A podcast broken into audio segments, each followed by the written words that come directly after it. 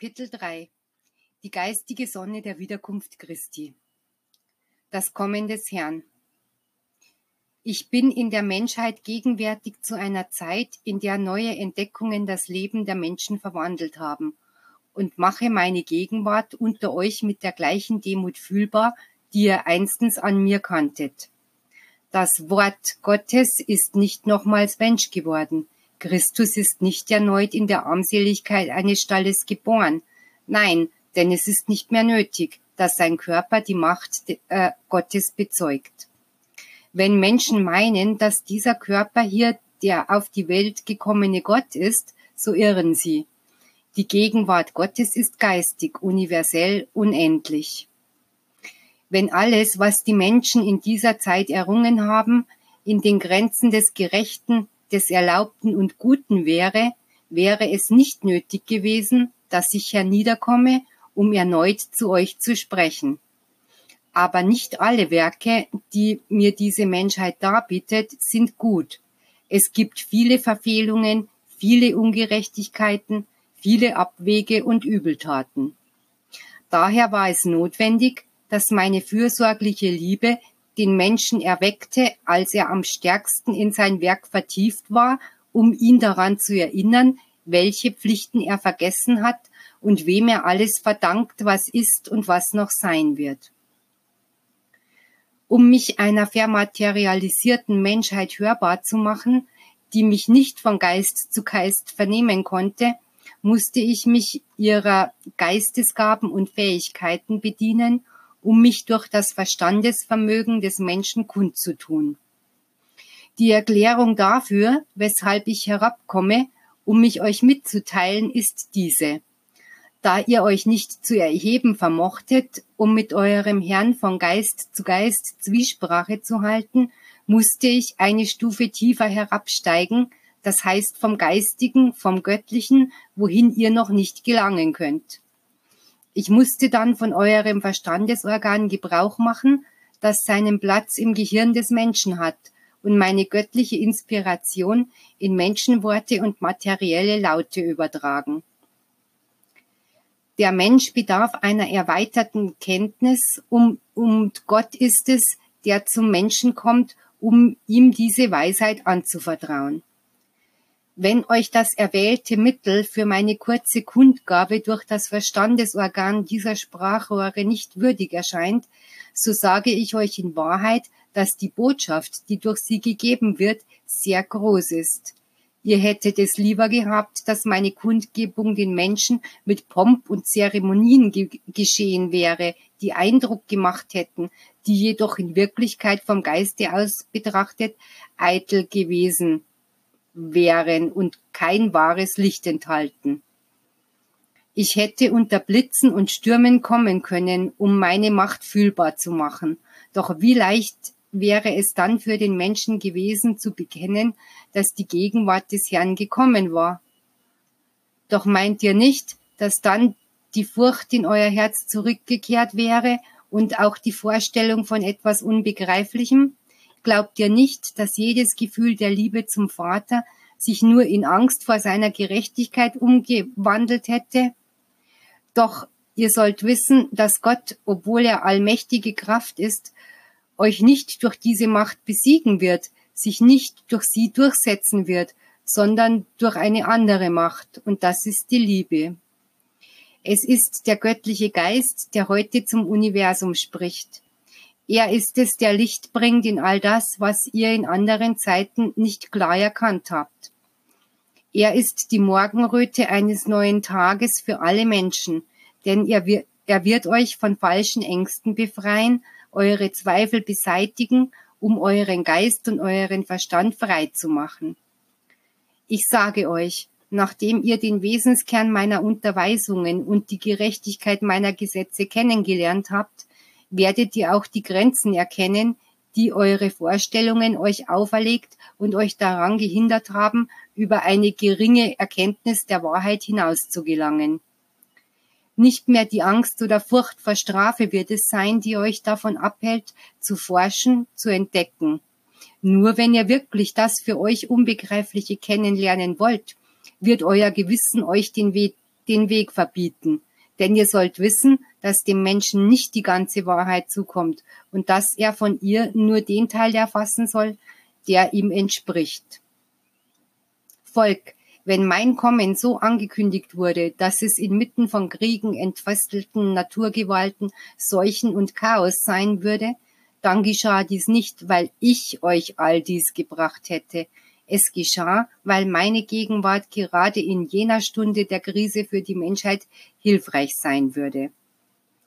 Hier nun ist die Erfüllung all dessen, was über meine Wiederkunft gesagt wurde. Ich komme zu den Menschen, während eine Welt mit dem Tode ringt und die Erde in ihrem Todesröcheln bebt und sich schüttelt, um einer neuen Menschheit den Weg zu bahnen. Daher ist der Ruf Gottes in der dritten Zeit ein Ruf der Liebe, einer Liebe, die Gerechtigkeit, Brüderlichkeit und Frieden in sich trägt und dazu inspiriert. Das Wort Christi keimte einst in seinen Jüngern und in dem Volk, das ihnen nachfolgte, wuchs seine Saat heran. Seine Lehre verbreitete sich und deren Sinngehalt ging über die ganze Welt. So wird sich auch diese heutige Lehre ausbreiten, die von all jenen angenommen werden wird, die fähig sind, sie zu erfüllen und zu verstehen. Aller Augen werden mich schauen. Jesus sagte seinen Jüngern, ich werde nur kurze Zeit von euch entfernt sein, ich werde zurückkehren. Danach wurde ihnen offenbart, dass ihr Meister auf der Wolke kommen würde, umgeben von Engeln und Lichtstrahlen zur Erde herabsendend.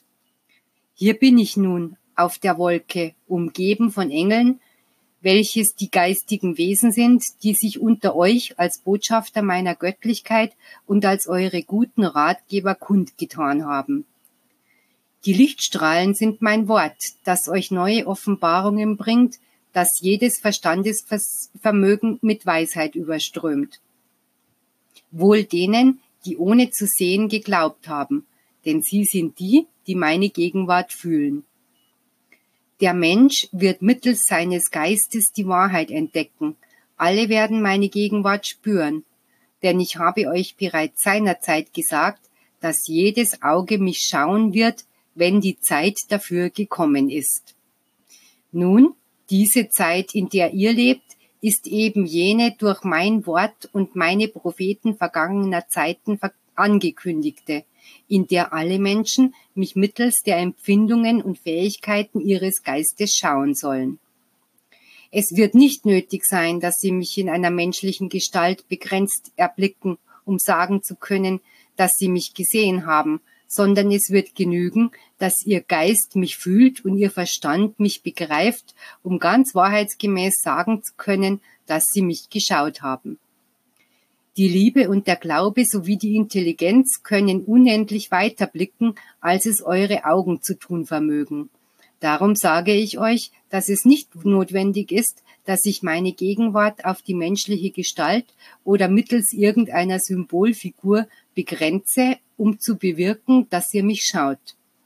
Wie viele von denen, die mich in jener zweiten Zeit sahen oder mit mir zogen, wussten nicht einmal, wer ich war.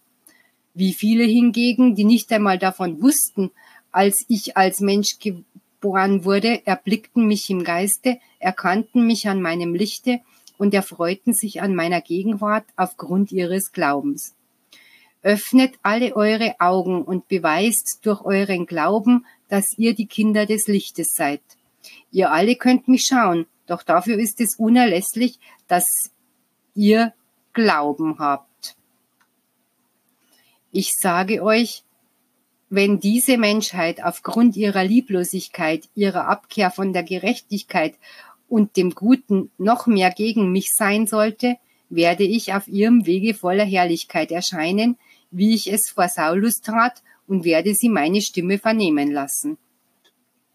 Dann werdet ihr erleben, wie viele von denen, die ohne sich dessen bewusst zu sein, mich verfolgt haben, sich verwandelt und erleuchtet aufmachen werden, um mir auf den Wegen des Guten, der Liebe und der Gerechtigkeit nachzufolgen.